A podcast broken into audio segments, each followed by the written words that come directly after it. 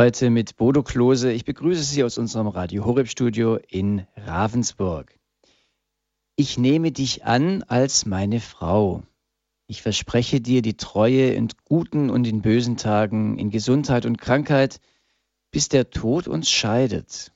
Ich will dich lieben, achten und ehren alle Tage meines Lebens. So lautet ein Eheversprechen. Aber wie ist es, wenn die Ehepartner nicht oder nicht mehr das Gefühl haben, dass sie einander wirklich verstehen? Wenn sie sich zwar Dinge sagen, aber eigentlich etwas anderes meinen und innerlich hoffen, der andere möge doch das hören, was man nicht sagt. Oder wenn die Ehepartner irgendwie nur noch streiten, wenn sie nicht gelernt haben, gut und fair miteinander Konflikte anzusprechen und diese auszutragen. Ehe wir uns trennen, das ist eine Serie hier in der Lebenshilfe bei Radio Horeb, mit der wir einen Trend in unserer heutigen Gesellschaft thematisieren wollen, nämlich einen Trend, dass sich Ehepaare heute öfter und auch schneller wieder voneinander trennen im Vergleich zu früher. Und es gibt auch nicht mehr das schwierige Jahr. Trennungen gibt es heute in Ehen in allen Alters- und Ehephasen. Warum das so ist und warum es für Ehepartner immer schwieriger zu werden scheint, trotz aller möglicher Konflikte zusammenzubleiben. Und vor allem auch, wie es vielleicht doch noch möglich sein kann, wieder zusammenzufinden, ehe es zu einer Trennung kommt. Darüber sprechen wir in dieser Sendereihe, ehe wir uns trennen. Und heute wollen wir den Fokus auch ganz besonders auf den Aspekt der Kommunikation legen. Wir sprechen nämlich mit dem Psychotherapeuten und Autoren Dr. Jörg Müller. In einem seiner zahlreichen Bücher hat er genau über dieses Thema geschrieben. Der Titel heißt Höre, was ich nicht sage. Dr. Müller ist Palutinerpater und Leiter der Heilenden Gemeinschaft im Palottehaus in Freising bei München. Und aus unserem Münchner Studio ist er uns noch zugeschaltet. Grüß Gott, Dr. Müller. Guten Morgen, Herr Klose. Dr. Müller, ist es denn wirklich so, dass sich die Ehepaare heute immer öfter und schneller voneinander trennen, auch aus Ihrer Erfahrung, äh, der, aus Ihrer therapeutischen Erfahrung? Und liegt das dann vor allem auch an der Kommunikation? Ja, es ist leider so, das verpflichtete siebte Jahr ist das vierte Jahr inzwischen nach vorne gerutscht. Und in der Hauptsache gibt es Kommunikationsstörungen. Es fehlt eine faire Streitkultur und es fehlt eine Versöhnungskultur. Also das vierte Jahr, aber ich denke, es, es, es, es zieht doch alle Altersgruppen. Also ich habe, ich bekomme mit, dass sich Menschen nach 20, nach 30 Jahren wieder, wieder trennen. Auch da ist ja dann irgendwas schiefgelaufen in der Kommunikation. Ich erfahre immer wieder, dass lange, lange Probleme verdrängt werden, jahrelang verdrängt werden. Man spricht nicht drüber, man verschlüsselt sie und das gärt, bis es dann eben kaputt geht. Und man ist zu spät. Man weiß dann nicht mehr genau, wo war der Anfang, wo waren die Wurzeln. Das Dilemma ist, wir sprechen nicht sofort und bei Zeiten drüber. Wir tun es verschlüsseln, beiseite schieben. Wird schon werden, denken manche. Aber es wird nicht werden. Was nicht ausgesprochen wird, kann nicht geheilt werden. Was meinen Sie mit verschlüsseln? Verschlüsselungen, das sind zum Beispiel, statt zu sagen, ich bin jetzt sehr verärgert, werden Türen geschlagen. Oder ich schmolle nur. Oder ich werde ironisch, sarkastisch, satirisch. Oder strödle. Alles Verschlüsselungen, die bedeuten, ich bin eigentlich gekränkt, aber ich sage es nicht. Eigentlich wäre es dann ja gut, wenn der Partner merkt, da schlägt einer die Tür zu oder er bringt einen sarkastischen Kommentar, dass er dann sagt, Moment mal, was willst du mir eigentlich sagen? Das, das wäre, wäre die mhm. notwendige Entschlüsselung, das ist richtig. Also wenn jemand die Türe in Wut zuschlägt, wäre es nicht sinnvoll zu sagen, mach die Türe leiser zu, sondern du bist ja ziemlich wütend, darf ich wissen, warum. Also wir sind schon ganz konkret dran an Beispielen.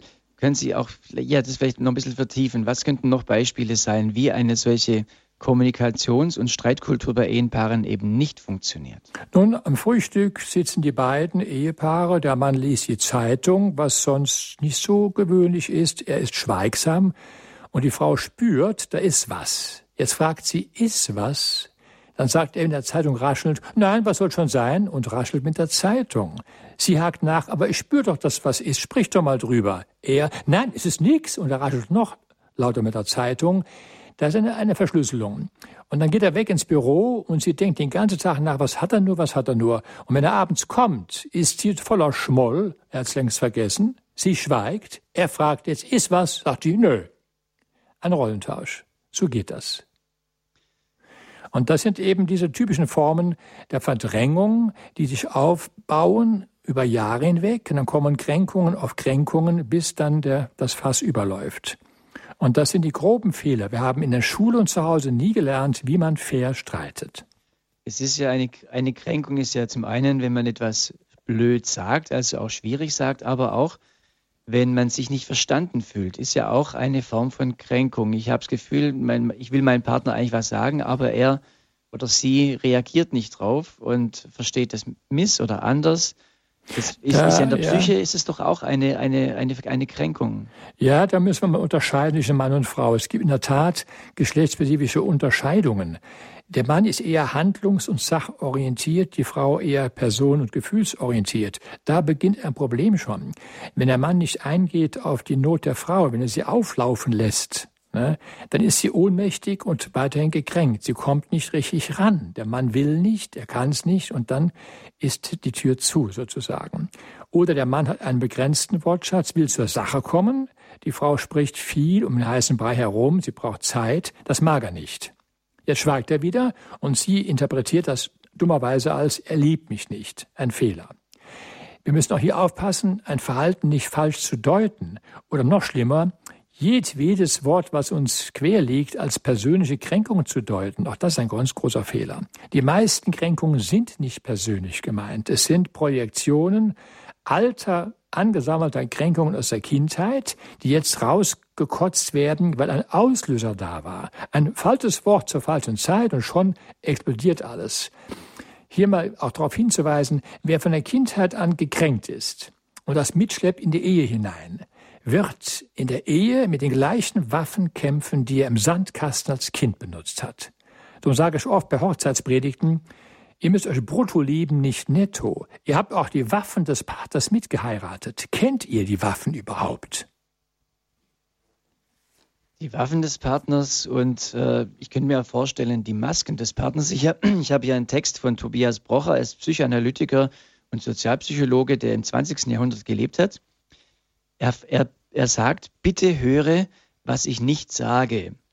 Lass dich nicht von mir narren. Lass dich nicht durch das Gesicht täuschen, das ich mache, denn ich trage tausend Masken, Masken, die ich fürchte abzulegen, und keine davon bin ich. So tun, als ob es eine Kunst, die mir zur zweiten Natur wurde. Es ist ja der, e also soweit der Text von Tobias Brocher, Dr. Müller, äh, Ehepartner, die wollen ja eigentlich ja ganz miteinander zusammen sein. Kann es denn sein, dass die ihre Masken gar nicht voneinander loswerden? Das kann sein, weil sie Angst haben vor Sympathieverlust. Wenn der Partner mein wahres Ich erkennt, könnte er mich nicht mehr mögen. Das sind ganz tiefe Ängste. In der Verliebtheitsphase wird ausgeblendet. Man kann sagen, dass Verliebte viel zu wenig sehen und Eifersüchtige zu viel. Äh, ich sage oft Leuten, die heiraten möchten, Testet mal eure Streitkultur. Wie reagiert ihr jeweils, wenn ihr euch kränkt? Was passiert dann? Ihr müsst drüber reden und nicht dauernd die Dinge persönlich nehmen. Wir müssen lernen, die Mechanismen zu kennen, etwa Unterstellungen, Interpretationen, Rückzug in infantile Verhaltensformen, Schmollen. Das sind alles kindische Verhaltensweisen, die wir erkennen müssen. Nicht? Oder die Kampfstile, Schuld zuweisen, bloßstellen, sich dumm stellen, das sind auch die berühmten Kampfstile. Ins Grab bringst du mich noch, mach so weiter. Also Drohungen und Schuldzuweisungen sind schlimm. Aber es sind genau die Waffen, auf die wir reinfallen. Mhm. Also dieses nicht persönlich nehmen und äh, auch diese Kampfstile, die man halt mitbringt in eine Ehe. Äh, ich habe am Wochenende ein Männerseminar besucht und da war ein junger Mann und ich war fasziniert, vielleicht auch ein bisschen irritiert, denn in zwei Wochen heiratet er. Und äh, habe ich gesagt, ja, in zwei Wochen, dann musst du doch die Ehe, die Hochzeit vorbereiten, alles Praktische. Und hat er mir gesagt, ja, aber ich will mich auch auf, auf die Ehe vorbereiten. Also nicht nur auf diesen Tag, sondern auf die Ehe. Er hat äh, schon mal Exerzitien gemacht in, in Israel vor kürzerer Zeit. Dann hat er mit seiner Frau einen Ehevorbereitungskurs besucht und jetzt eben auch noch ein Männerseminar. Ich denke oder ich hoffe sehr, dass dieser Mann wirklich gut vorbereitet ist für die Ehe. Aber er hat auch gesagt, das äh, wird gar nicht mehr angeboten. Auf den Führerschein lernen wir äh, wochenlang, büffeln wir und müssen Prüfungen machen. auf die Ehe, da gibt es da gibt's keinen Führerschein. Da hat er recht. Ich kritisiere auch diese von der Kirche angebotenen Brautleutseminare. Dort tritt ein Priester auf, ein Arzt, eine Hausfrau, ein Rechtsanwalt, aber kein Psychologe, der in Rollenspielen das Streiten jetzt übt. Wir im Hause Palotti üben mit den Ehepartnern alle Varianten des Dialogs, des richtigen Streitens. Was muss ich jetzt sagen, wenn der Partner das sagt? Wir üben das. Und nur diese Übung hilft den Leuten wirklich weiter. Alle Vorträge und Bücher helfen da gar nicht. Ich vermisse bei solchen Brautleutseminaren genau dieses Üben. Also Rollenspiele, wie kann man, können Sie da ein Beispiel nennen, wie sowas dann funktionieren kann? Man nimmt also äh, die Rolle als, Ehe, als Ehemann, die Rolle des Ehemanns ein in einer ganz bestimmten Situation oder nimmt man auch mal die, die gegenseitige Rolle ein? Oder wie kann man sich das verstehen? Es ist so, dass ein Ehepaar, wenn es dann da ist, auf, sich hinsetzt und einen konkreten Streit, der im Raum schwelt, jetzt durchgehen. Oder ein anderer übernimmt die Rolle des Partners und sie können auch die Rolle tauschen. Oder es ist nur ein Partner da, der Mann vielleicht, der übernimmt dann auch die, die Rolle der Frau, indem er den Stuhl wechselt. Und plötzlich erkennt er in dem Rollentausch und Stuhlwechsel das Problem seiner Frau. Eine interessante Geschichte ist das, dass sie in dem Dialog plötzlich die Hintergründe erkennen. Beispiel. Dass ähm, die Frau sich ständig ärgert über die Schlampigkeit des Mannes. Ne? Und sie tut ihn dann mal mit Vorwürfen bombardieren, du bist unordentlich, schäm dich und so weiter. Das hilft nun gar nicht. Ne? Würde sie sagen in der Ich-Botschaft, ich bin besorgt und ärgere mich darüber, dass du keine Ordnung machst, ich habe mehr Arbeit dadurch, hilf mir bitte mal, etwas mehr Ordnung zu machen. Diese Botschaft wäre sachlicher und sinnvoller. Nicht? Oder zu sagen, du hast einen Knall, Thomas. Der Satz bringt nichts. Oder mach nur so weiter, Thomas. Falsch. Es gibt nur eine einzige richtige Antwort. Thomas, ich bin verärgert, weil du das und das getan hast. Das bedeutet in so einem Rollenspiel, also die Momente werden ausgelebt und dann erfahren, quasi auch in Begleitung. Äh, gehen Sie dann auch mal dazwischen oder, oder spiegeln Sie das dann, was da gerade passiert ist? Ich äh, spiegele das, nämlich mich hinter die Person knie und dann übernehme ich das, was die Person denkt, aber nicht sagt. Und dieses Outen dessen, was er wirklich denkt, das ist ein Überraschungseffekt. Dann nickt er, ja, so ist es, die müssen dann nicken oder, oder den Kopf oder verneinen, die meisten nicken, ja, du hast recht, das stimmt. Dann sehen sie zum ersten Mal, dass jemand da ist, der sie versteht und entschlüsselt und in Worten das fasst, was sie fühlen, aber nie sagen. Das scheint eine Unfähigkeit bei vielen zu sein. Mir fällt auch auf, dass manche gar keinen Zugang zu ihren eigenen Gefühlen haben. Wenn ich frage, wie geht's Ihnen, dann kommen Sätze wie, äh, ja, ach, ja, ich hab zu tun. Äh, nein, wie geht es Ihnen? Ach äh, ja, die können das nicht, haben keinen Zugang. Vollkommen versperrt. Seit Kindestagen versperrt, und zwar, weil sie durch die Erziehung gewohnt sind, zu funktionieren, brav zu sein, zu lächeln, schön Diener zu machen, zu funktionieren. Aber die wahren eigenen Gefühle werden unterdrückt aus Angst vor Liebesverlust. Dann kommen die Masken. Und die Masken bedeuten, tu mich nicht demaskieren, dann stehe ich da nackt und entblößt da und schäme mich. Und weil ich Angst habe, dass du mich demaskieren könntest, habe ich auf der Maske noch eine andere Maske. Und die wachsen dermaßen zusammen, dass der ganze Körper verpanzert. Da müssen wir Übungen ansetzen zum Freischütten der Gefühle. Ehe wir uns trennen, höre, was ich nicht sage, fair streiten lernen. Das ist das Thema heute in der Lebenshilfe mit Dr. Jörg Müller. Darüber sprechen wir gleich weiter mit ihm. Wir hören etwas Musik und dann ja, wollen wir das Ganze noch weiter vertiefen. Auch mit Ihnen, liebe Hörer und Hörer.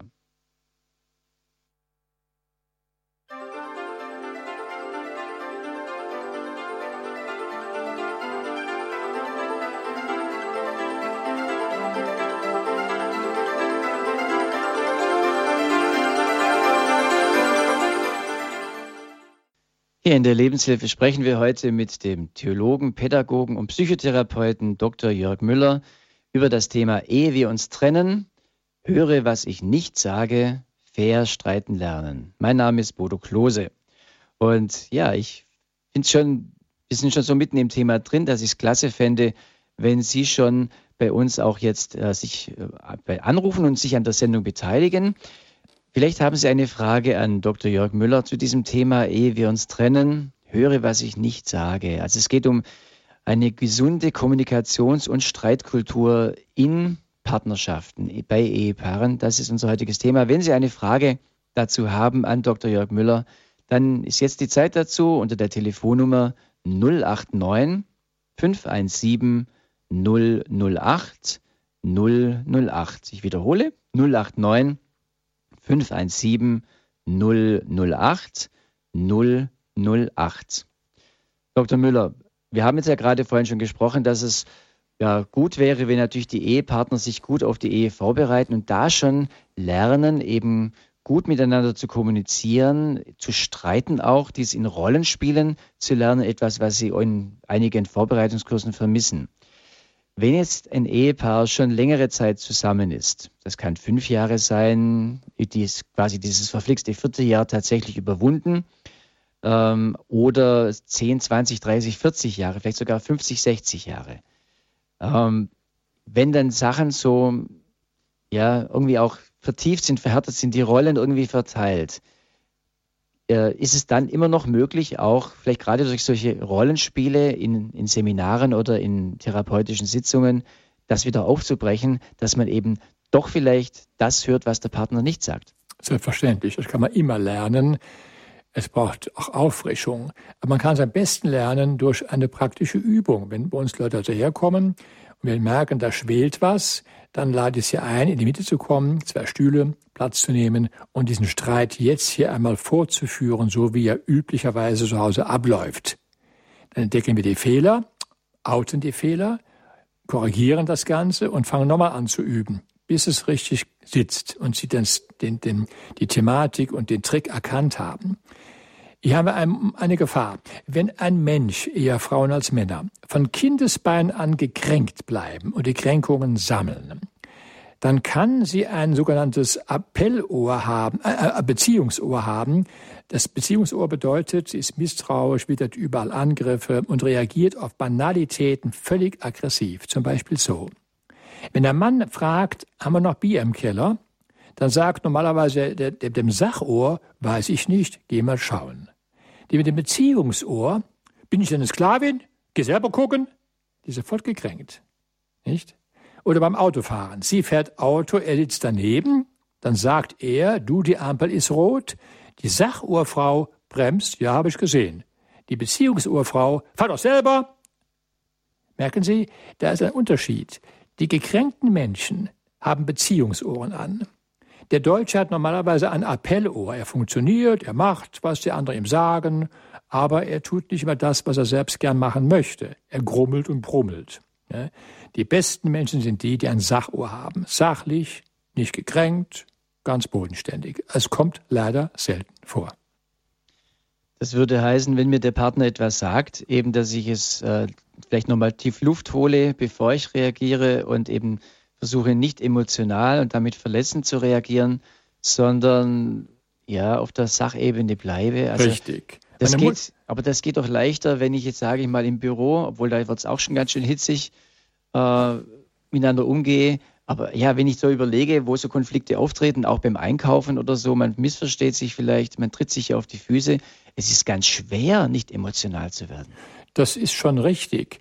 Äh, ich habe eine Sache im Kopf meiner Mutter, die zwei Reaktionen immer hatte, wenn ich sie gekränkt habe. Die eine war, jetzt hast du mir wehgetan, wolltest du das? Und die andere lautete, wer hat dich so gekränkt, dass du mich jetzt so verletzt? Also grandiose Reaktion eigentlich. Grandios. Ja. Also das ist äh, sehr bewegend, wenn die eigene Mutter so, einem solche Erfahrungen mitgibt, finde ich sehr schön. Also, dass man sich auch vielleicht eine, eine Methode aneignet, wie man reagieren kann. Genau, man kann so ein, zwei, drei Sätze im Hirn behalten und abrufen, wenn so ein Streit da ist. Wie gesagt, Sie haben mich jetzt sehr gekränkt, Herr Direktor, war das Ihre Absicht? Oder zu sagen, habe ich mal gemacht als Schüler beim Direktor, wer hat Sie so gekränkt, dass Sie so brüllen müssen? Hm? Hat daraufhin bei uns nicht mehr gebrüllt. Ne? Das sind schon Sätze, die hängen fest. Dann kann niemand gekränkt bleiben. Das sind jetzt wirklich Hingucker und Hinhörer, die Folgen haben. Wer hat sie so gekränkt, dass sie mich jetzt so kränken? Denn wir müssen bedenken, dass nur Gekränkte kränken. Deswegen ist es Unsinn, immer alles persönlich zu nehmen. Wir, wir sind oft die Projektionsflächen, die zuhörlich im Weg stehen und bekommen das dann ab, das ganze Fett. Aber es gilt uns gar nicht. Es galt vielleicht den Eltern früher mal, dem Lehrer, dem Pfarrer, dem lieben Gott, aber nicht mir. Ich bin nicht die Ursache, ich bin nur der Auslöser.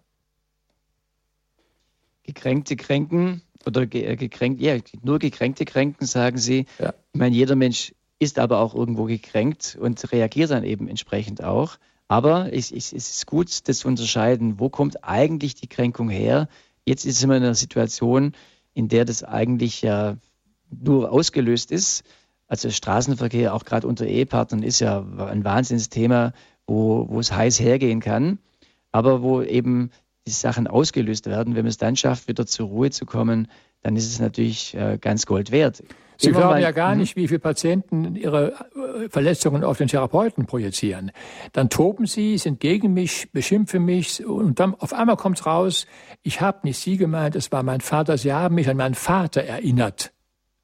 Ein ganz oh, typischer ja. Vorgang der Projektion und der geschieht am, im Alltag über 30 Mal bei jedem Menschen, dass er projiziert. Über 30 Mal ja. jeden Tag. Dass er von sich aus auf andere schließt, mhm. dass er die Aggression verschiebt auf Unschuldige, die gerade des Weges daherkommen, weil der eigene Täter schon gestorben ist, nicht verfügbar ist. Sie verschieben das Ganze auch auf Gott. Ja, auch die Wut auf Gott ist eine Verschiebung, ganz klar. Dass Patienten, die Vaterprobleme haben, es auf den Vatertherapeuten und Vater Gott schieben, ist offenkundig, nur ist es ihnen nicht bewusst. Ja, deswegen sage ich oft, wen meinen Sie denn jetzt? Mich oder Ihren Vater? Oder wenn Sie solche schmollen, wie alt sind Sie jetzt? Vier oder sieben Jahre alt? Oh ja. Wenn der Partner jetzt mir etwas erzählt und ich merke, das, das trifft mich, das, das verletzt mich oder meistens ist es ja auch so, dass ich dann das Gefühl habe, er hat ja gar nicht recht, er sagt was Falsches, das stimmt nicht. Dann das ist es ja auch wahnsinnig schwierig, eben nicht dazwischen zu gehen und den Partner aussprechen zu lassen. Ja, dann kann ich sagen, wenn er ausgesprochen hat, du irrst dich, dass der Tatbestand ist ein anderer und ich bitte dich jetzt mir mal zuzuhören, die Sache ist anders. Wir machen einen Fehler. Auch in den Talkshows kann man das ständig im Fernsehen sehen.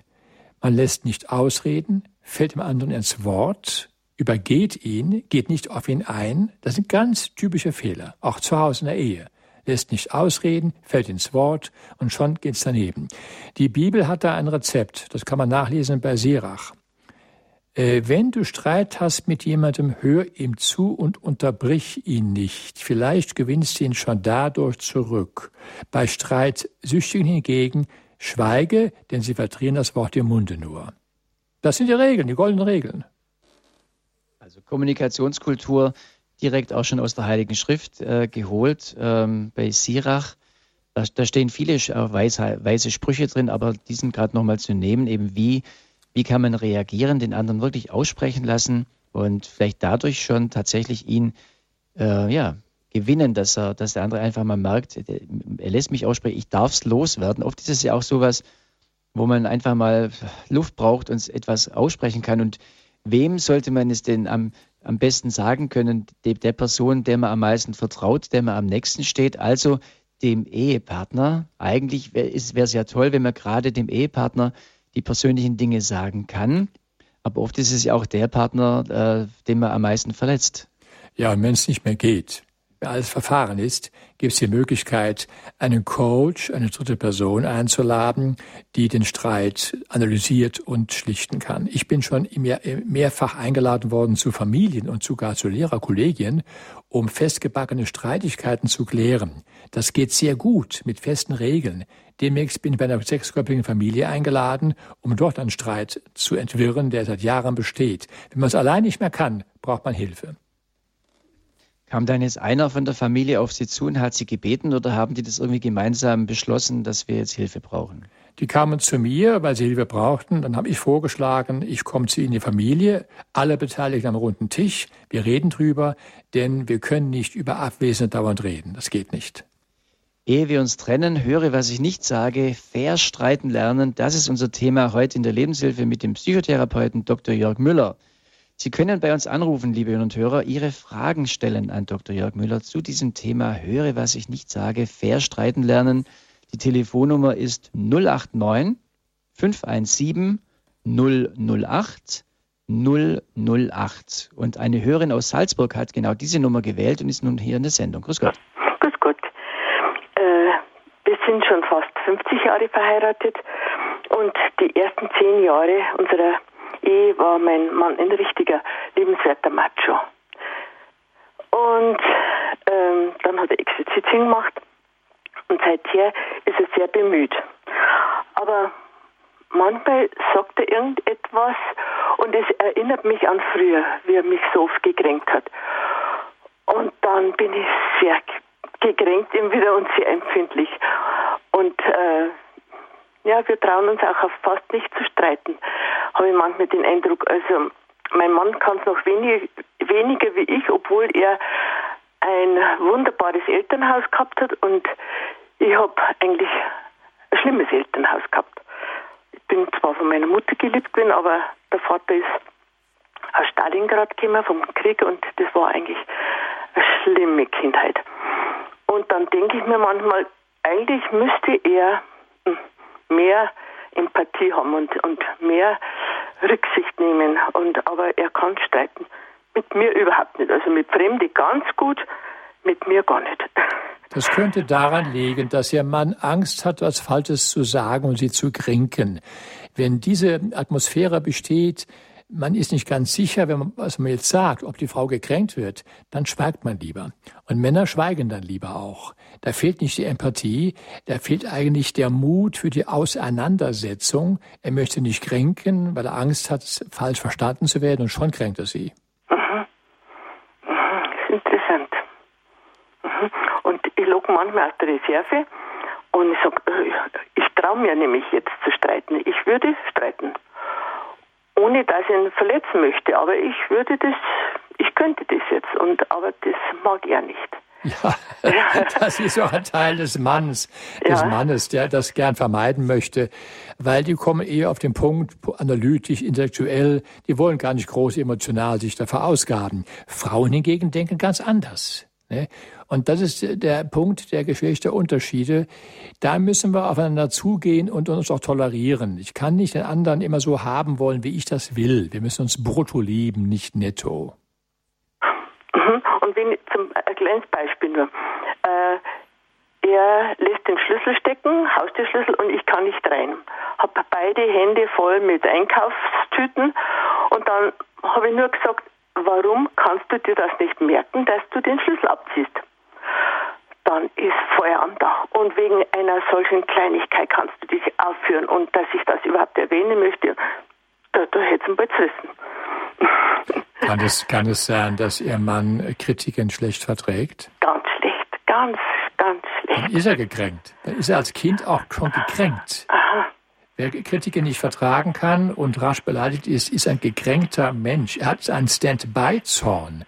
Das mhm. heißt, das kleinste falsche Wörtchen lässt ihn explodieren. Das ist ein mhm. Stand-by-Zorn. Das mhm. beweist, dass er noch nicht versöhnt ist mit der Vergangenheit. Also wenn ich seine Kindheit eben mit meiner vergleiche, dann, dann war es bei ihm himmlisch. Ja, das. Ja. es gibt auch Kränkungen außerfamiliär, also in der Schule etwa. Nicht? Und die können sehr tief sitzen. Und wenn die nicht ver verwunden, verarbeitet sind, dann kommen die ständig hoch. Und da eben das nur eine Wunderhaut ist, sage ich oft Stand-by-Zorn. Das heißt, der Kontrollknopf ist schon ist an, die Leuchte ist an. Es bedarf nur noch einen kleinen Tastendrucks und schon geht's los. Im Grunde müsst ihr mal drüber reden, warum man dauernd das mit sich rumschleppt und aufspart. Man kann auch Kränkungen als Waffe einsetzen. Ja, vielen Dank für Ihren Anruf. Das äh, war sehr hilfreich, schon mal so konkret ins Thema einzusteigen. Alles Gute für Ihre Ehe, sondern auch nach diesen vielen Jahren. Und äh, wir hoffen, dass äh, dieses kurze Gespräch jetzt mit Dr. Jörg Müller Ihnen hilft, auch in der Kommunikation, vielleicht auch dann wirklich im Streiten mit Ihrem Mann äh, Fortschritte zu machen, auch nach so langer Zeit. Vielen Dank für den Anruf. Und wir haben eine weitere Hörerin. Äh, grüß Gott. Grüß Gott. Ich habe eine Frage. Meine Tochter ist 25 Jahre verheiratet und der Mann spricht ganz einfach sozusagen nicht mit ihr. Und da ist sie so drüber erbost, wenn zum Beispiel auch äh, Leute da sind, die zu Besuch sind, spricht er auch nicht mit. Und dann sind sie auch schon zum Eheberater gewesen. Und dann sagt er bei dem Eheberater, ich weiß gar nicht, was, der, was, was wir sollen. Unsere Ehe ist doch in Ordnung. Aber meine Tochter hat, also sie wohnt zusammen in einem Haus und er wohnt jetzt unten und sie wohnt oben. Und äh, versucht sie schon immer mal die Tage, hat sie wieder mal versucht, mit ihm zu reden und wollte mit ihm ein Spiel machen oder sowas. Aber das ist, sie hat gar kein Interesse. Er setzt sich nur hin und schläft. Und äh, auch selbst wenn die Kinder irgendwas gefragt haben in der Schule oder so, dann musste immer die Mutter alles erledigen. Also er hat sich da gar nicht dran gestört. Das riecht, das riecht ganz stark nach einer Depression. Aha. Das hat mir auch schon jemand gesagt, den ich das mal so erzählt habe. Also der Mann kein, hat auch keinen Zweck, jetzt an den Willen zu appellieren. Das bringt gar nichts. Das, eher im Gegenteil noch. Er ist überfordert. Er hat keine Lebensenergie. Er flüchtet und kriecht ins äh, Uterus zurück, er, sozusagen. Ganz verantwortungsvollen Beruf, hat er. Ja, das, und, ist, das ist aber egal. Gerade jetzt sucht er einen Ausgleich im Privaten. Im Beruf ja. überfordert und ausgebrannt, im Privaten jetzt äh, einfach mal zu wenig machen als Ausgleich. Hier bedarf es in der Tat eines psychologischen Gesprächs mit Ihrem Mann. Da braucht er Hilfe. Aha. Schönen Dank, dass Sie mir das gesagt haben. Ja, Dann werde ich es immer weitergeben. Aber bitte, aber bitte, nicht den Therapeuten jetzt spielen. Das kommt bitte? nicht gut an. Nicht den Therapeuten jetzt spielen, das kommt nicht gut an, gell? Nein, nein, das auf keinen Fall. Okay. Ich halte mich sowieso da ganz raus. Aber wie gesagt, das hat mir schon jemanden gesagt, das kommt ganz auf den ähm, also die Sache raus. Und da habe ich gesagt, ich sage, das kann ich nicht verstehen. Deswegen wollte ich diesmal von Ihnen hören. Ja, also alles Gute Ihnen, gell? Ja. Dankeschön. Vielen Dank für Ihren Anruf. Ehe ja. wir uns trennen, höre, was ich nicht sage. Fair streiten lernen ist unser Thema bei der Lebenshilfe mit dem Psychotherapeuten Dr. Jörg Müller. Er steht für unsere Fragen zur Verfügung. Wenn Sie ja gerade zu diesem Thema Kommunikations- und Streitkultur Fragen haben, dann können Sie bei uns anrufen. Die Telefonnummer ist 089 517 008 008. Und aus der Schweiz ähm, begrüße ich aus dem Örtchen Goldau im Kanton Schütz die Frau Kennel. Grüß Gott, Frau Kennel. Grüß Sie, Herr Pfarrer äh, Müller. Ich habe eine kurze Frage. Und zwar, mein Mann und ich, wir sind seit drei Jahren standesamtlich nur verheiratet. Wir sind nicht kirchlich verheiratet und ähm, wir haben ziemlich große Differenzen. Wir haben auch momentan große ähm, Ehekrise haben wir und äh, wir streiten und es wird ziemlich verbal. Wir haben zwei kleine Kinder und ich habe manchmal das Gefühl halt, äh, dass mein Mann sehr auf seine alte Familie fixiert ist und nicht auf unsere Familie. Wie kann ich ihm das näher bringen? Dass er zu uns steht und nicht zwischen zwei Stühlen sitzt, sondern immer zu der anderen Familie zurückkehrt und mehr auf sie hört. Mhm. Äh, Frau also, darf ich Sie kurz fragen, ist äh, in dem Raum Ihr Radio noch an? Wir, wir haben so einen, einen Rückkopplungseffekt. Ja, ich habe ja? einen Moment, Sekunde. Genau, machen Sie es mal kurz leiser. Also es ist hilfreich, liebe Hörer und Hörer, wenn Sie bei uns anrufen, dass Sie dann auch Ihr Radio leise stellen, weil dann können wir über den Telefonhörer Sie direkt hören und hören nicht die Stimme nochmal doppelt über ja. den Ding. Jetzt sind Sie wieder da, okay. Vielen Dank, dass Sie das Radio leiser gestellt haben. So, jetzt äh, kann Pater Dr. Jörg Müller auf Ihre Antwort auch antworten, oder Ihre Frage antworten. Dass ein Mann mehr in der eigenen Familie gebunden bleibt, äh, ist übrigens ein sehr typisches Verhalten von Männern. Und dann leiden die Frauen drunter. Im Grunde hat er dann was ganz anderes geheiratet, äh, die Familie wahrscheinlich oder die eigene Mutter weiß es nicht. Wie alt ist er? Ist er, ist er jünger als Sie? Er ist jünger als ich, ja. Ja, das ist immer so ganz typisch. Die haben die Mütter geheiratet und können zu Hause nicht loslassen. Also mit Worten und Appellen kommen sie nicht weiter. Ja. Dann wird er eher sich verschließen. Ja. Ich denke, da brauchen Sie eher mal ein Gespräch bei einem Eheberater. Äh, Hallo, da ist. Ja, ich bin noch da. Ja, die, ich glaube, die Kinder sind im Hintergrund. So. Ja, genau. Okay, das kriegen wir hin. Da brauchen Sie also eine Beratung bei einem Eheberater. Da muss er bereit sein, mitzukommen. Wenn er dazu nicht bereit ist, befürchte ich, wird die Ehe nichts werden. Okay. Also wir haben jetzt die Eheberatung gehabt. Aha. Wir sind auch in Eheberatung drin seit äh, Anfang letzter Woche. Aha. Weil dieser Streit ist ausgeartet und ähm, ja und ich habe halt einfach das Problem, äh, ohne religiös, also ich bin religiös, er ist kein bisschen religiös, er glaubt nicht an Gott und so. Und mein jüngster Sohn ist sieben Monate alt und ich habe halt einfach Angst, dass die Ehe zerbricht, weil ich liebe diesen Mann, sonst würde ich das nicht durchhalten wollen.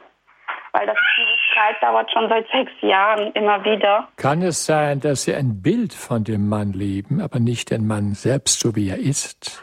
Nein, ich liebe ihn als Mensch. Denn wenn Sie wissen, dass er nicht gläubig ist und von vornherein das auch gesehen haben, wundere ich mich jetzt, dass Sie jetzt darüber klagen. Ja, ich weiß. Ja, ja. Das ist Widerspruch in sich, aber. Ja. Deswegen frage ich nochmal, was ist für eine Liebe, was für eine Liebe hier vorliegt. Also ich habe das Gefühl bei vielen, dass sie den, ein Bild von der Person sehr verliebt sind, aber nicht die reale Person mit all den Grenzen. Wie gesagt, wenn die Eheberatung jetzt nichts nutzt, wenn das Ganze nicht weiterführt, sehe ich, gelinde gesagt. Schwarz. Okay. Aber Sie haben diesen Schritt ja gemacht, dass Sie sagen, Sie gehen jetzt in eine Eheberatung. Und vielleicht kann auch diese Sendung Ihnen äh, jetzt neben diesem deutlichen Wort von Dr. Jörg Müller auch äh, äh, Tipps und Hilfen geben, wie, äh, wie Sie auch hier auf Ihren Ehemann eingehen können und äh, was das alles bewirken kann. Also Sie haben, sind ja gerade erst am Anfang dieser Beratung. Dr. Müller, ich glaube, so eine Beratung braucht ja auch eine gewisse Zeit, oder? Auf jeden Fall. Und äh, ich warne vor Folgendem jetzt, dass Sie als Ehefrau ihn auch nur verschlüsselt und indirekt belehren, bekehren, moralisieren wollen. Das geht in die Hose. Nicht? Am besten akzeptieren Sie es, ihn so, wie er ist, mit seinem sogenannten Atheismus. Akzeptieren Sie ihn bitte so und sprechen Sie nur in Ich-Botschaften, wenn Sie Wünsche haben, aber nicht Kritik verpackt. Das kommt dann gar nicht gut an. So okay. ist leider sehr viel. Ja, das ist der Punkt. Dann gehen Männer zurück. Dann geht's aus. Die Männer werden dann verschlossen, wenn sie spüren, dass sie ständig anders werden wollen, als sie sind. Ja. Dann, ist, dann ist Pillow. Er muss das Gefühl haben, ich bin geliebt, so wie ich bin. Das kann dann auch anders werden und nicht, ich muss ein anderer werden, um geliebt zu werden. Das haut, das haut nicht hin. Ja. Herzlichen Dank für Ihren Anruf. Alles Gute für Sie und für Ihren Mann und Ihre Ehe und Ihre ganze Familie. Vielen Dank für den Anruf. Ehe wir uns trennen, höre, was ich nicht sage. Grüß Gott, hier ist eine weitere Hörerin. Ja, guten Tag. Ich hoffe, ich bin gemeint. Ja, Sie sind gemeint. Ja, ich rufe an und zwar, es geht um meinen Bruder. Ähm, ich weiß gar nicht, wie ich das sagen soll. Der möchte alles über mich wissen. Also er fragt mich auch direkt auf und sorgt dann hinter meinem Rücken für Stimmung und Konfetti. Ich sage das jetzt mal so, wie es ist. Also er vergiftet das soziale Umfeld, bleibt aber immer verdeckt. Ich kann ihn nie fassen, bis mir dann irgendjemand mal sagt, also eine Jugendfreundin hat mir das schon gesagt, das war also schon vor Jahrzehnten, dass er äh, sich stundenlang eben, äh, also er konnte mich immer sehr schlecht machen und kam, kommt das nicht von runter. Also ich habe das dann auch mal selbst erlebt. Ich war eingeladen zu seiner Hochzeit, also da bin ich ja nun mal hingegangen, das ist schon lange her, anderthalb Jahrzehnte mindestens. Und da habe ich gemerkt, dass ihm am Vorabend er auch die ganze, also ich habe mich schon zurückgezogen, alle unterhalten hat mit Geschichten über mich und ich bin ja am nächsten Morgen zum Frühstück gekommen, da war totales Schweigen. Also das Kind hat noch mit mir gesprochen, was auch eingeladen war. Und wer noch mit jemand mit mir gesprochen hat, ein Mann, der auch eingeladen war, der als Krankenpfleger gearbeitet hat. Das war mein einziges Gesprächspartner. Um wie also, viele Jahre älter ist Ihr Bruder? Er ist zweieinhalb Jahre jünger als ich. Jünger. Und ähm, ich habe da mit einer äh, Bekannten mal drüber gesprochen vor über einem Jahr und die hat an meinem Gesichtsausdruck gesehen, also, also an meinem schmerzhaft verzerrten Gesicht, sie meinte, und da habe ich ganz lange gebraucht, um das zu begreifen, er wäre ein Psychopath das, und das würde bis zum Lebensende gehen und da hilft nur Kontaktabbruch. Wenn die Dame recht hätte, dann wäre es so, aber ich glaube nicht so dran. Mhm. Es könnte auch sein, dass er als Kind eifersüchtig war auf sie. Ja, das stimmt. Er hat meine Mutter über alles geliebt und ja. er hat sie auch sehr in Beschlag genommen. Ich hatte nichts zu melden. Sie genau. hat eigentlich auch nur mit ihm gespielt. Also eigentlich müsste ich eifersüchtig sein, denn ich habe sie nicht so erlebt wie er sie. Er hatte sie ja für sich. Also mir scheint, das ist eine Spätfolge von einer nicht verarbeiteten Eifersucht, dem Gefühl, nicht genügend geliebt zu sein oder weniger geliebt zu sein als sie. Jetzt kommt es sozusagen als Racheakt unbewusst zurück. Aber der Racheakt ist abgekoppelt, hat ein Eigenleben geführt. Er weiß es selber nicht. Ja. Diese Mechanismen sind typisch aus der Kindheit, wenn die Kränkungen da waren und die sich jetzt abkoppeln und eine Eigendynamik entwickeln, dann weiß man nicht mehr, hat das mit dem noch zu tun? Hat es. Ne? Und ich denke, das ist ein Schmerz Ihres Bruders von dem früheren Gefühl, nicht genügend Zuwendung erhalten zu haben, auch wenn er sie bekommen hat. Aha, okay. Oh, und was kann man da jetzt, äh, weil das wird gefährlich, ähm, für mich, er steckt sich ja auch hinter die ehemalige Betreuerin meiner Mutter, die war an Alzheimer erkrankt. Und äh, er ist der Meinung, eben, dass er eben seine Sache durchdrücken kann. Also ich hatte mal eine Depression, mir geht es ja sehr viel besser, aber er ist eben der Meinung, dass ich ins Krankenhaus gehöre oder betreut oder keine Ahnung, also am liebsten weggeschlossen. Und er macht alles, er setzt alles in Bewegung, um das zu schaffen. Und ich bin fix und fertig. Ich habe richtig Angst vor dem, also wirklich Angst. Ja, das kann, also er möchte über Sie verfügen, so ja, scheint genau. es genau. Ja, da empfehle ich auch, den Kontakt möglichst auf Sparflamme zu halten, sich ihm zu entziehen, sonst geben Sie ihm noch Futter zur Überfürsorge für Sie sich entziehen. Wenn ein Gespräch über die Dinge nichts nutzt, auch mit den dritten Coach-Personen, neutralen Personen, dann ist das Klügste Distanz und Abstand. Mhm. Vielen Dank für Ihren Anruf. Ähm, ich danke überhaupt für die Anrufe, die jetzt schon eingegangen sind, denn sie sind, äh, sind sehr wichtige und wertvolle Fragen, durch die wir dieses Thema vertiefen können, ehe wir uns trennen. Höre, was ich nicht sage, fair streiten lernen. So heißt unser Titel dieser Sendung mit dem Psychotherapeuten und Autoren Dr. Jörg Müller. Höre, was ich nicht sage, ist eines seiner zahlreichen Ratgeberbücher. Und ja, Sie können noch mit Dr. Jörg Müller weiter ins Gespräch kommen. Wenn Sie Fragen haben an ihn, äh, dann rufen Sie uns an unter der Telefonnummer 089 517 008 008. Wo ich Sie auch einladen möchte in der Sendung, vielleicht haben Sie auch ein, ein positives Beispiel, wo Sie erzählen können, was hat mir geholfen, fair streiten zu lernen? Das wäre auch schön, hier vielleicht noch ein Beispiel, ein, zwei, drei Beispiele zu bekommen. Was hat mir geholfen, als Ehepartner fair streiten zu lernen? Dann rufen Sie uns an 089 517 008 008. Wir freuen uns auf Ihren Anruf.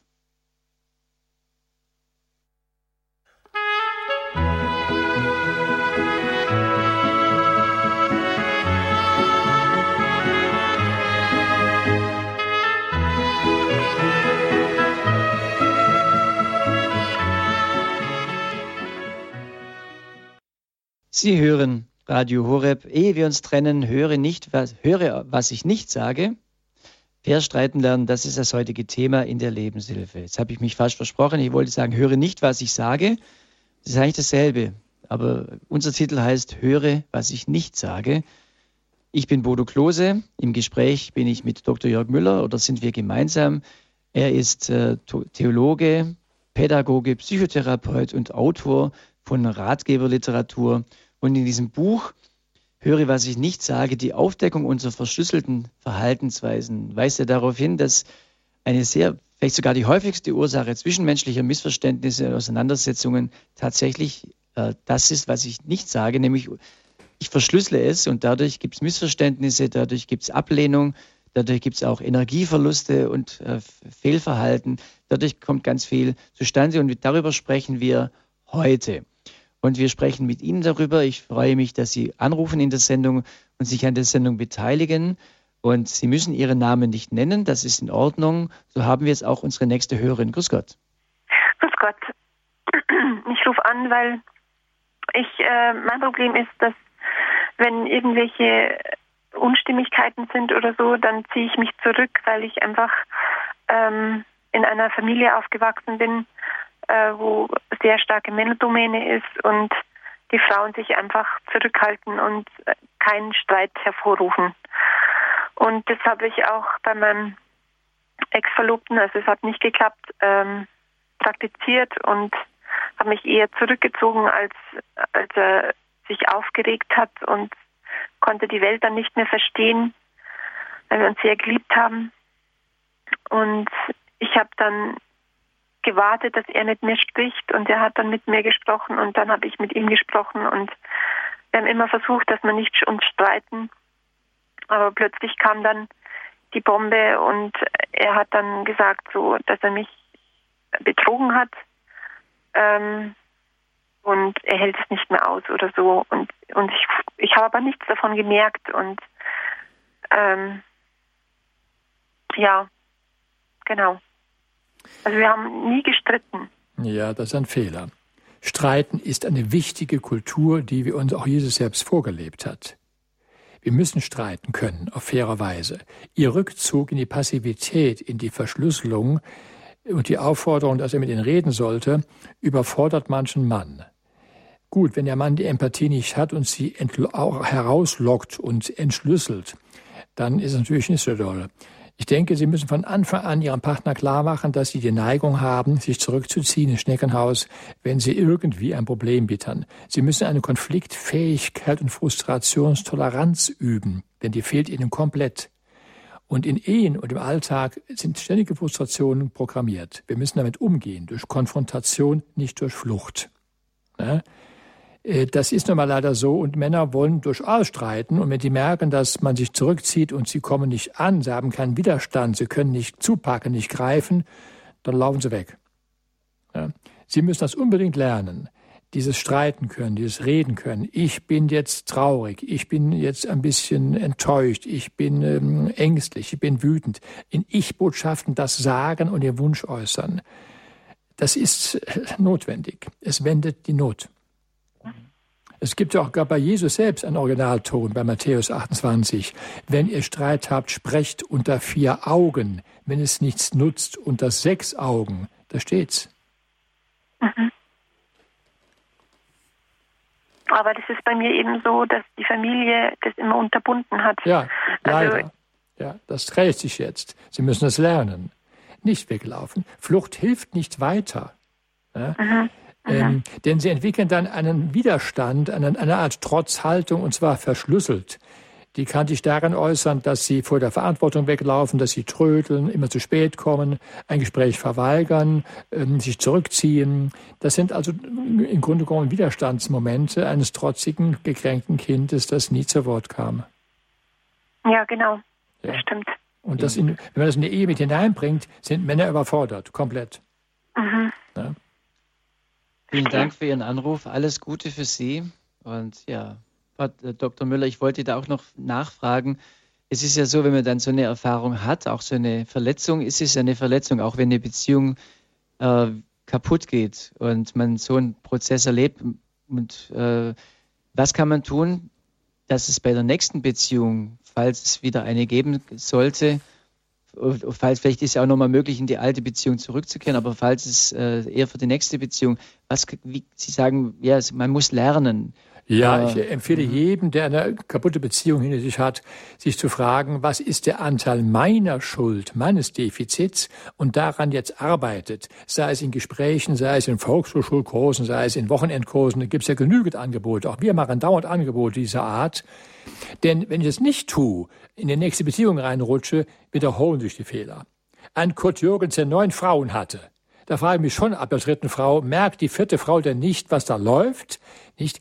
Man muss doch mal schauen, was mache ich falsch, dass ich dauernd Beziehungen wechseln muss.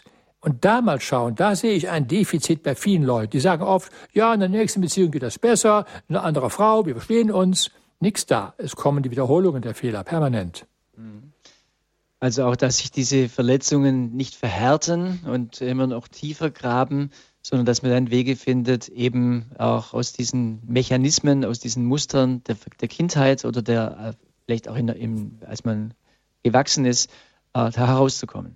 Wir müssen unsere Kampfstile erkennen. Was für einen Kampfstil habe ich, wenn, es, wenn ich gekränkt bin?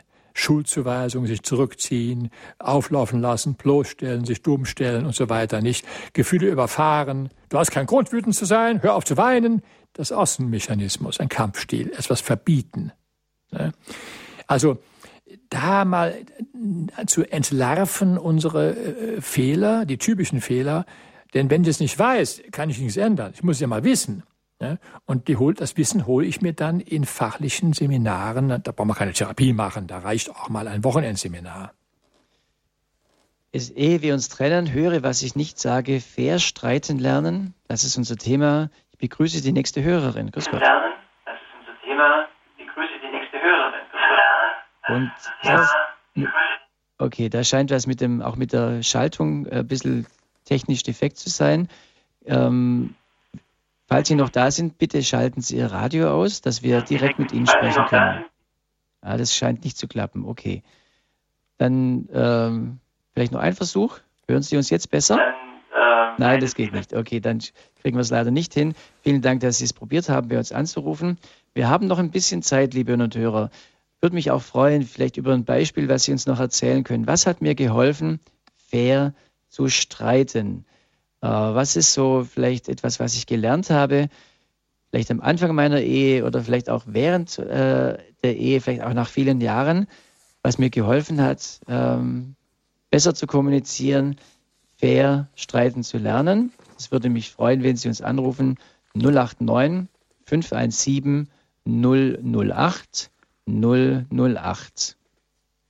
Äh, ich bin selber verheiratet, Dr. Müller, und äh, was ich gemerkt habe mit meiner Frau, was schwierig ist, aber was, was gut ist, ist, wenn man an einem bestimmten Punkt dann sich gegenüberstellt oder das gegenübersetzt und sagt, okay, jetzt lass uns mal wirklich in Ruhe da sitzen und quasi vereinbart, wir sprechen jetzt. Äh, wir sagen zwar nicht, wir streiten jetzt, weil das ist, äh, klingt schon von der Formulierung äh, zu, irgendwie zu negativ, aber wir sagen, komm, setzen wir uns hin und wir sprechen jetzt darüber. Und äh, dann versuchen wir wirklich den einen den anderen aussprechen zu lassen, sodass wir beide Positionen hören, um äh, dann weiterzukommen. Also gerade so eine Vereinbarung eines Gesprächs, bevor es dann wirklich losgeht, das wäre jetzt eine Erfahrung, die ich einbringen könnte. Das ist ein sehr guter Vorschlag, ein Ritual. Ich empfehle ganz dringend ein Ritual, zum Beispiel ein solches, wenn Kränkungen im Raum stehen und man ein bisschen Angst hat, jetzt das anzugehen Verbal, dann kann der, der das Gespräch wünscht, hingehen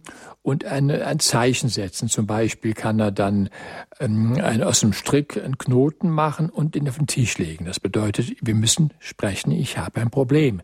Oder ein anderes Ritual, dass er eine, eine, eine Teddybär, der da in der Wohnung ist, auf den Kopf legt, auf den Tisch, auf den Kopf legt, im Bett auf den Kopf legt als, aus, als vereinbartes Zeichen, wenn das geschieht, möchten wir reden, haben wir ein Problem. Also Rituale helfen sehr wohl, ein Gespräch in Gang zu bringen. Und dann ist zu hoffen, dass der andere, der Partner auch darauf eingeht. Wenn er sich verschließt und das partout nicht will, dann geht's leider nicht. Vermutlich ist es nicht nur wichtig, das Gespräch richtig zu beginnen, sondern auch zu beenden. Ja, muss auch mal ein Ende finden. Da ist die große Gefahr, dass die Frauen eher zu viel reden und die Männer dann, das nervt die Männer dann sehr. Ja, das muss man auch lernen. Es gibt auch die Möglichkeit, es schriftlich zu machen. Wenn alles verfahren ist, kann ich mich hinsetzen und meine Worte überlegen, gezielt hinschreiben und meine Ich-Botschaften und Wünsche schriftlich fixieren. Bitte auf keinen Fall einen Brief schreiben mit Attacken und Angriffen. Nur mit Ich-Botschaften und Wünschen. Das ist kurz gefasst, den Partner hinlegen. Dann ist zu hoffen, dass er darauf eingeht. So eine Ich-Botschaft bedeutet, ich habe den Eindruck oder mir geht es so, so solche, solche Sätze. Ich habe mal einen Brief am Telefon diktiert, der großen Erfolg hatte. Da war also Krach zwischen Mann und Frau, habe der Frau einen Brief diktiert, den sie abends aufs Bett ihres Mannes gelegt hat, der weil er früher zu Bett gehen musste. Da stand drin, lieber Michael. Wir haben seit Jahren und seit Monaten ein zunehmendes Problem. Selbst die Kinder merken es schon. Wir müssen drüber reden. Ich habe ein großes Leid. Ich habe Angst, mit dir zu streiten, weil ich sehr rasch gekränkt bin und das Gefühl habe, von dir nicht verstanden zu werden. Ich mache bestimmt eine Menge Fehler. Lass uns überreden, Punkt für Punkt, denn ich liebe dich immer noch und will auch dich weiterhin lieben. Bitte nimm dir Zeit, sag mir, wann wir außer Haus im Restaurant, im Spaziergang drüber reden können. In Liebe, deine Gisela. Das lief ganz gut. Und hier mein Tipp. Streitigkeiten zu klären, bitte außer Haus. Nicht im Haus. Gehen Sie raus spazieren, in ein Restaurant zum stillen Essen, aber nicht zu Hause. Mhm. Im Restaurant gibt es natürlich auch Gäste, äh, ja, die irgendwo anders sitzen, aber ich weiß schon was. eine stille Ecke, ein Separé sein. Ich ja. gehe mit den Leuten, die ich dann äh, da befrieden muss, immer ins Restaurant. Mhm. Finde ich spannend. Toller Tipp. Vielen Dank, Dr. Müller. Wir haben noch Hörerinnen, in der, äh, die uns anrufen. Da möchte ich jetzt gleich mal durchstellen. Ehe wir uns trennen, grüß Gott. Ja, guten Tag. Ich habe eine Frage an den Dr. Müller. Und zwar wurde vorher kurz besprochen, da hatte eine Frau Probleme mit ihrem Partner, der Kritikprobleme hatte. Äh, also mein Partner hat diese Probleme auch. Er kann keinerlei Kritik vertragen, wird sehr, sehr schnell laut und verletzend. Und ich weiß dann im Prinzip gar nicht, wie ich mich weiter verhalten soll. Hier ist die Frage, wie kommt die Kritik rüber? Mit welchen Worten verpacken Sie die Kritik? Auch da fällt mir oft ein, dass die Form der Kritik oft falsch ist. Sie müssen sich in Verpackung und Inhalt unterscheiden. Ich kann verletzend kritisieren, von oben runter. Und wenn ein Mensch zur, dazu neigt, sehr rasch gekränkt zu sein, dann muss man das sehr wohl verpacken können. Also wie kommt die Kritik rüber? Er sagt dann ganz oft, äh, ja, ich hätte so was Mutterhaftes an mir. Kommt es oft vor, dass Sie ihn kritisieren? Mhm.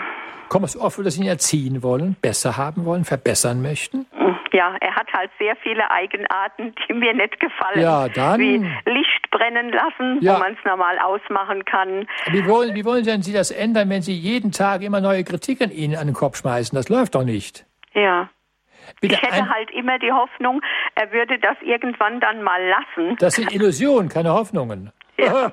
Sie, da, schauen Sie mal, je mehr Sie kritisieren, desto weniger kommen Veränderungen. Das ist doch ganz klar. Einen einzigen Punkt sich vornehmen, nur einen wunden Punkt und den mal besprechen, der Rest vergessen Sie mal. Sie überfordern komplett den Mann, wenn Sie permanent ihn anders haben wollen. Dann gehen Sie die Tür zu. Mhm. Ja? ja, also das war der eine Punkt. Der zweite Punkt ist, äh, er ist 56 Jahre alt und muss wahrscheinlich ja bis 63 noch arbeiten und ist mit seinem Arbeitsplatz und den Kollegen sehr unzufrieden. Er arbeitet in drei Schichten und es ist im Prinzip täglich auf dem Tapet, wie genervt er ist, äh, mit welchen Proleten er zusammenarbeiten muss. Also er lädt das täglich zu Hause ab und es belastet mich auch sehr. Er weiß aber auch, dass er mit 56 wahrscheinlich keine andere Arbeit mehr findet. Er ist 30 Jahre jetzt in diesem Betrieb und durch mehrere Verkäufe dieser Firma wurde die Geschäftsleitung ja immer rigider. Äh, es wurden keine neuen Leute eingestellt, wenn jemand in Rente ging. Also die Arbeit gibt's, hat gibt's einen Personalchef? Bitte? Gibt es einen Personalabteilung, einen Personalchef? Ja, aber ja. die ist halt ja mehr ja. nach oben orientiert. Ja, er hat nein, das alles nein. schon versucht. Ja, nee, nee, nee, nee, nee, da bin ich so, da gebe ich jetzt nicht auf. Mit dem Versuchen, das ist nichts. Äh, hier muss er nochmal unter sechs Augen, nicht unter vier Augen, unter sechs Augen, ein Gespräch führen mit den Personalleitungen bezüglich seiner Stimmung und der Atmosphäre im, im Haus. Da muss er aber ganz klar schriftlich die Punkte fixieren und nicht emotional werden und unter sechs Augen. Er geht nicht allein dorthin. Er hat einen Kollegen, er muss einen Kollegen finden, der auch seine Meinung teilt. Und dann geht man zu zweit hin, in aller Ruhe. So schnell nicht aufgeben. Mir scheint, dass hier in dem Kommunikationsstil einiges falsch läuft. Wer emotional hingeht und sich beschwert, hat schon schlechte Karten. Hier braucht er Ruhe. Hier braucht er einen Zeugen, einen Fürsprecher, eine Verstärkung. Man geht dann immer zu zweit hin zum Chef. Ja, vielen Dank für den Anruf. Das war jetzt nochmal auch ein wertvoller Tipp, auch in Bezug auf die konkrete berufliche Situation. Und ich äh, möchte noch eine letzte Hörerin in die Sendung mit reinnehmen. Wir haben nicht mehr allzu viel Zeit, aber vielleicht können Sie äh, kurz ihr, Ihre Frage oder Ihre Erfahrung schildern. Grüß Gott. Grüß Gott. Bin ich verbunden? Mhm, ja. Ja, ja. Auch mein, mein Mann hat, äh, wie Sie jetzt gerade die, ähm, vorher die, die Hörerinnen das gesprochen haben, äh, mit der Kindheit. Ne? Das hat mein Mann die, die Schwierigkeiten noch. Und äh, dann hat er einen Herzinfarkt bekommen, schon zwei. Und, äh, und jetzt hat er noch äh, einen Schlaganfall bekommen. Und er ist jetzt im Rentenalter.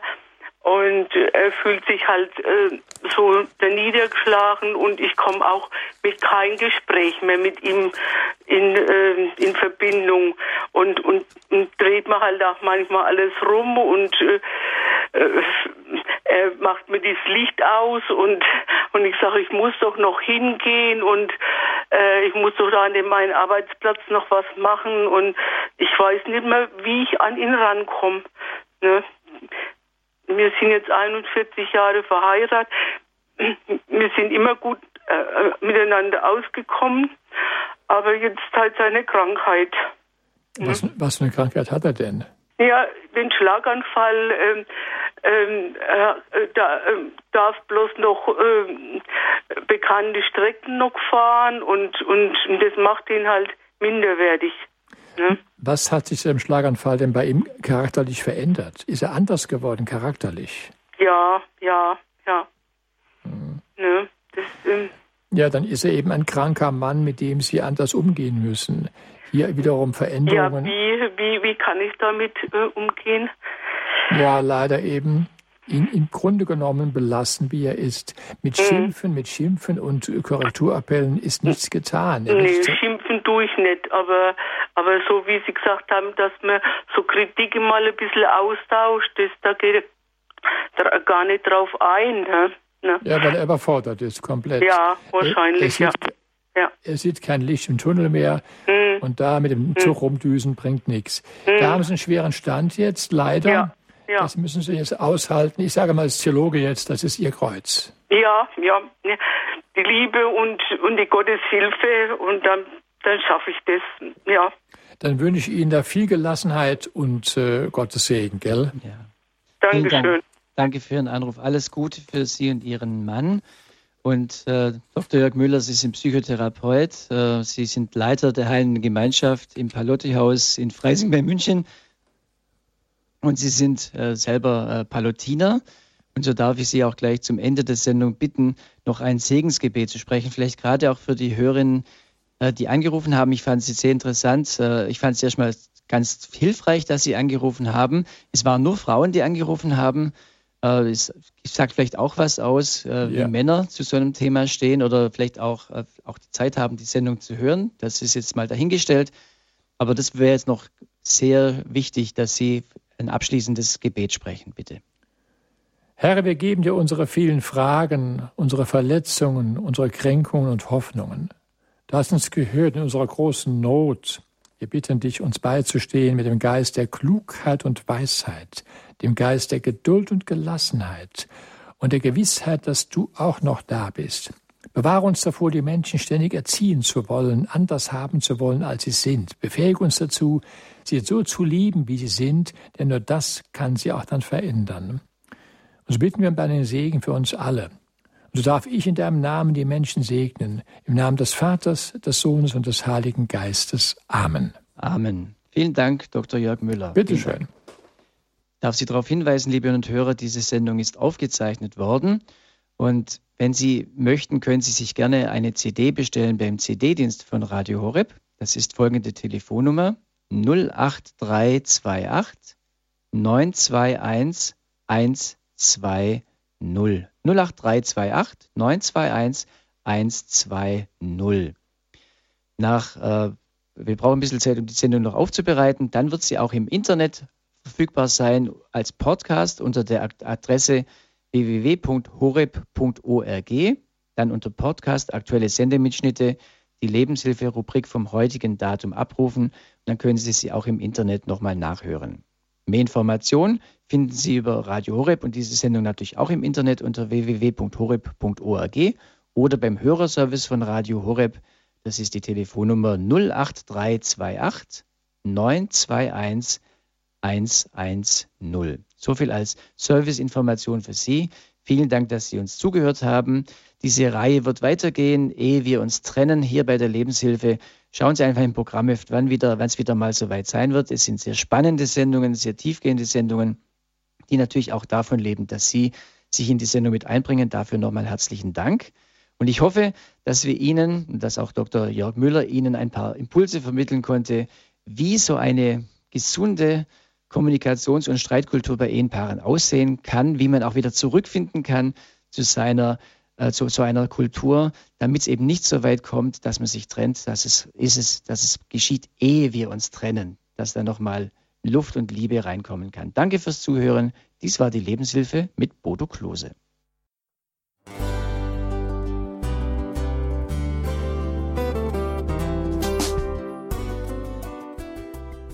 Liebe Zuhörerinnen und Zuhörer, vielen Dank, dass Sie unser CD- und Podcast-Angebot in Anspruch nehmen. Wir freuen uns, dass unsere Sendungen auf diese Weise verbreitet werden. Dieser Dienst ist für Sie kostenlos. Für uns ist er allerdings mit einem nicht unerheblichen finanziellen Aufwand verbunden. Deshalb sind wir für jede Spende dankbar. Alle Bankverbindungen unserer Spendenkontos können Sie über unsere Homepage horeb.org unter dem Menüpunkt Spenden einsehen. Dort besteht auch die Möglichkeit, online zu spenden. natürlich nach den neuesten Sicherheitsstandards. Sie können diese Informationen auch bei unserem Hörerservice unter der Telefonnummer 08328 921 110 erfragen.